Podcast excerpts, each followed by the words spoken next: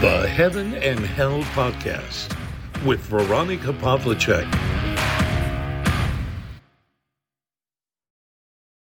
Heute nehme ich euch in den Wald mit. Das ist mein allerliebster Naturraum, ein Ort, an den ich so oft wie möglich gehe. Heute habe ich wieder so einen Tag im Wald verbracht.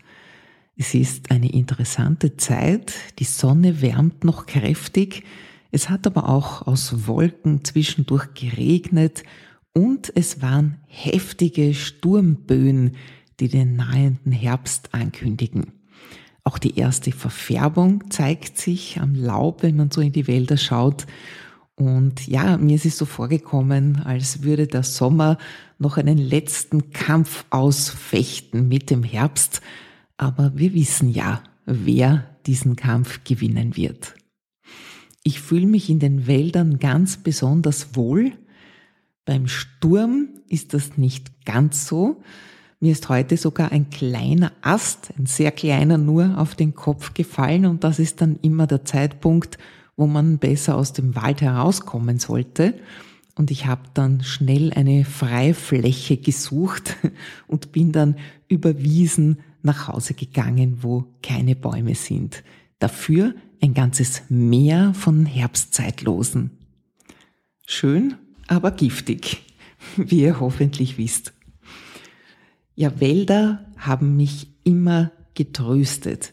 Es gab Zeiten schwerer Krisen, wo ich nicht mehr ein noch ausgewusst habe und ja dann nur noch gebetet habe. Herr, was soll ich tun? Gott, Vater im Himmel, bitte zeig mir, was ich jetzt tun soll. Und da hat mich eine Stimme immer und immer wieder in den Wald gerufen. Und als ich keine Tränen mehr hatte, habe ich mich auf einen Moospolster in den Wald gelegt.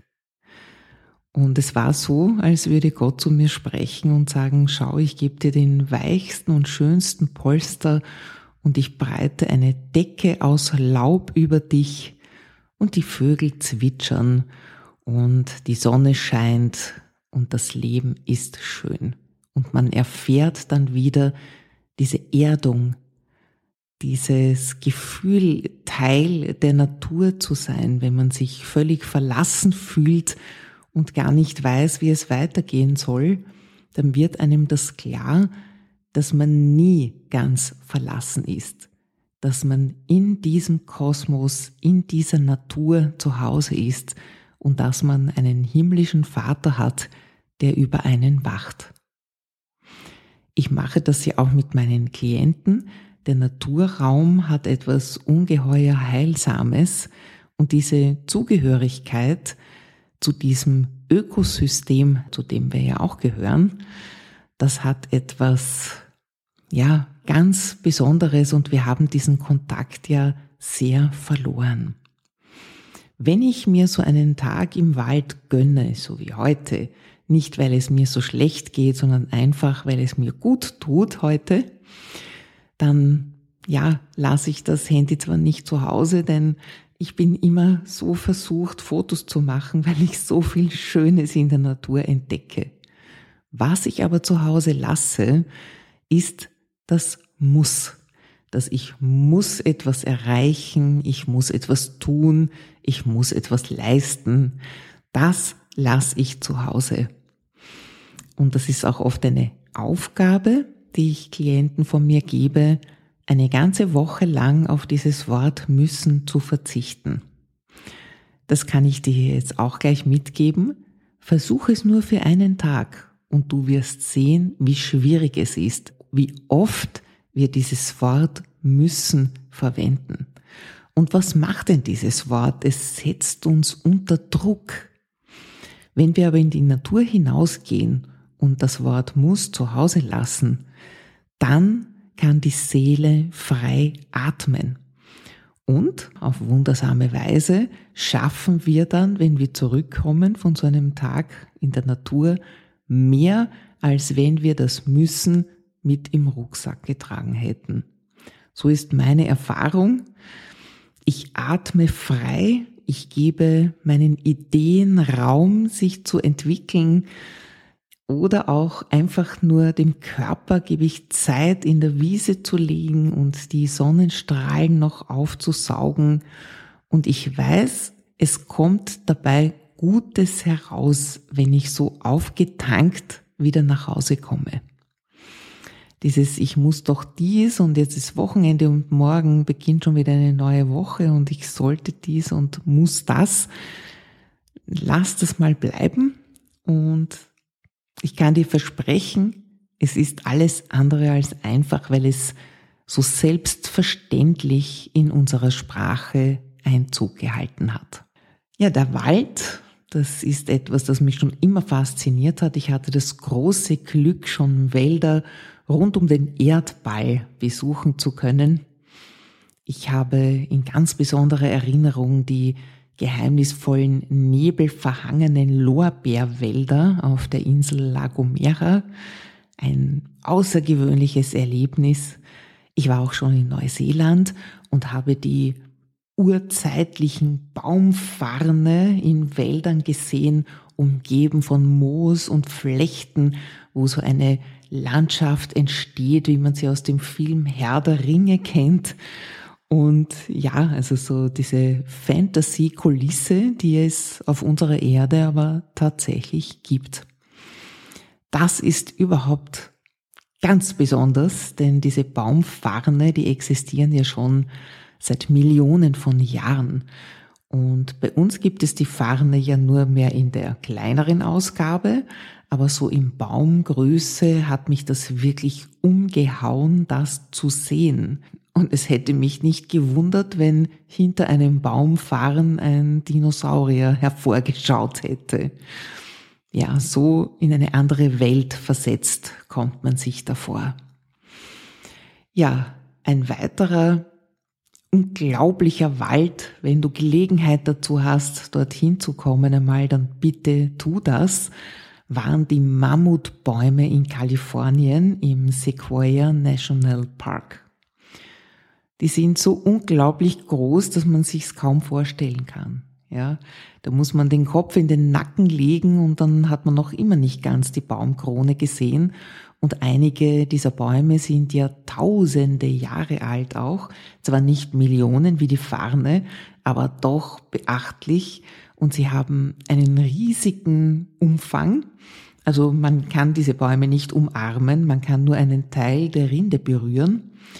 Und ich bin einen Pfad durch einige dieser Baumriesen gegangen und habe diese Atmosphäre in mich aufgenommen, die wirklich, ja, zauberhaft, verzaubernd war und ich staune da immer über die Schöpfung, was die Natur alles hervorbringt. Einfach unglaublich.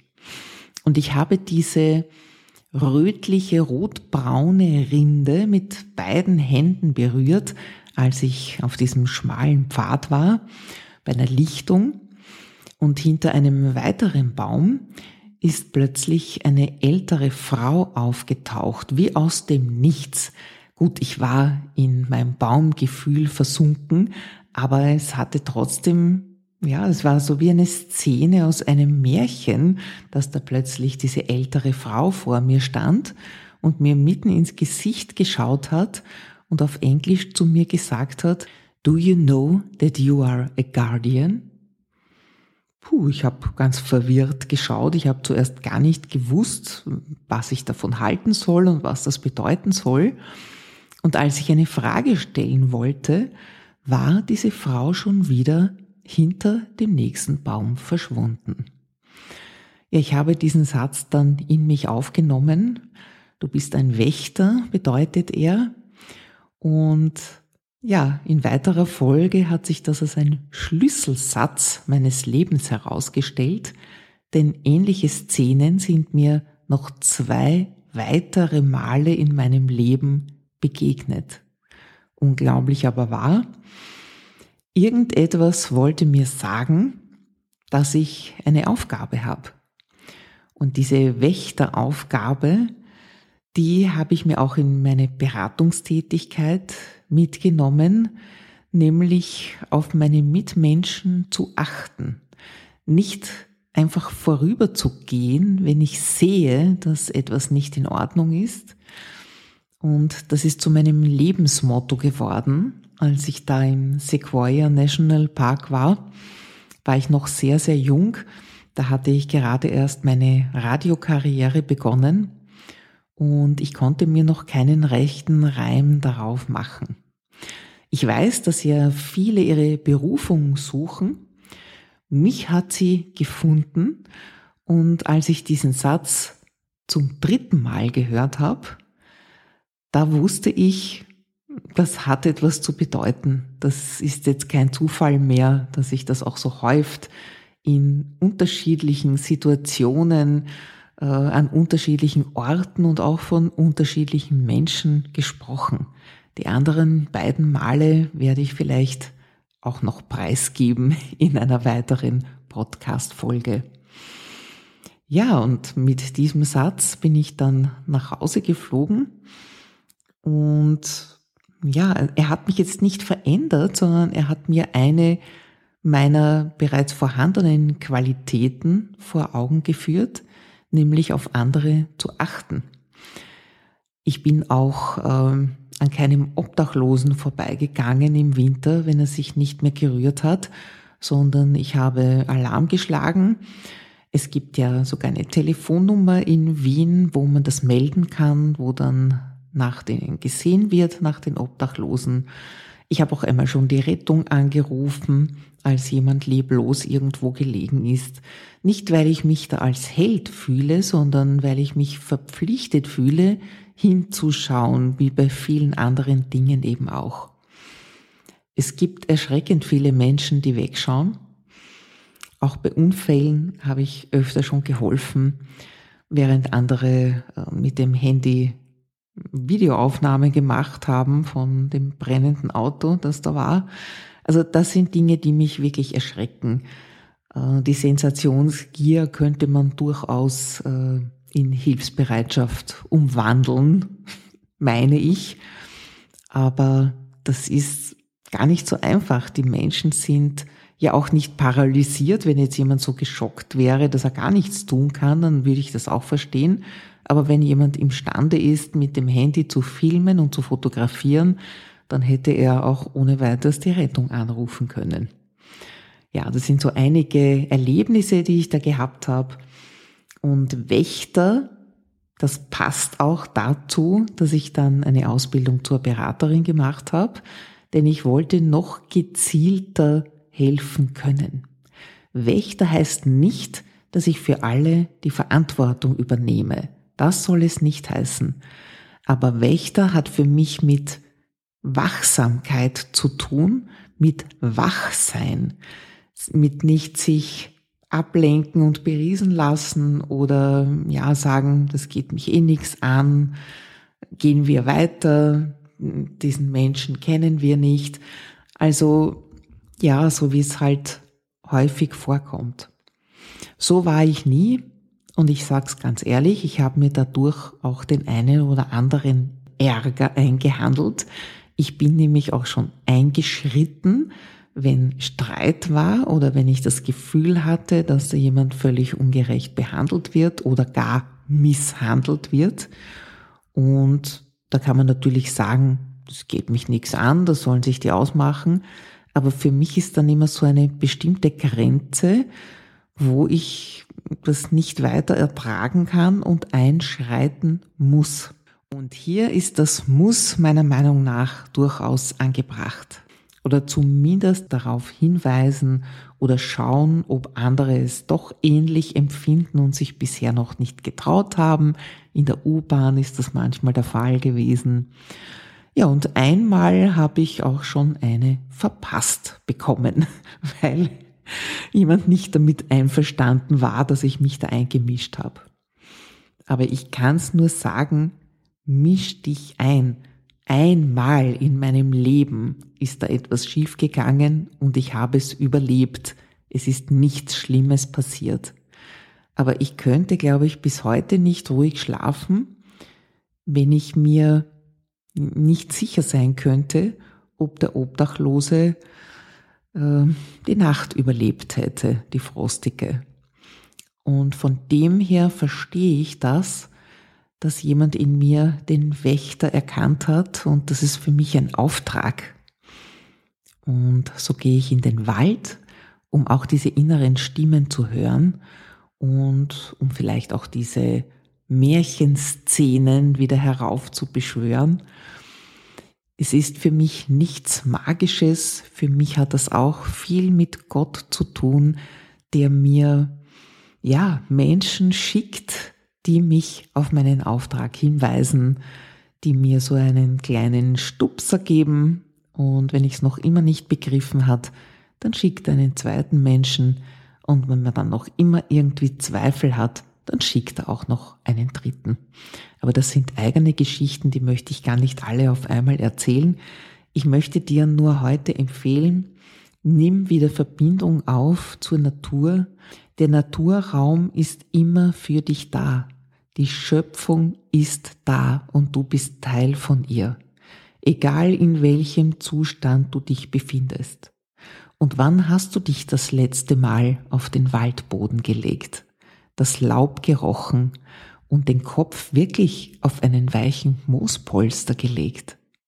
Wann hast du das zum letzten Mal gemacht? Es werden sicher noch einige schöne goldene Herbsttage kommen. Vielleicht nützt du die Gelegenheit, das einfach einmal wieder auszuprobieren oder wenn du es noch nie getan hast, dann ist vielleicht jetzt die Zeit dafür, im Wald die Geborgenheit zu finden und die Verbindung mit der Schöpfung.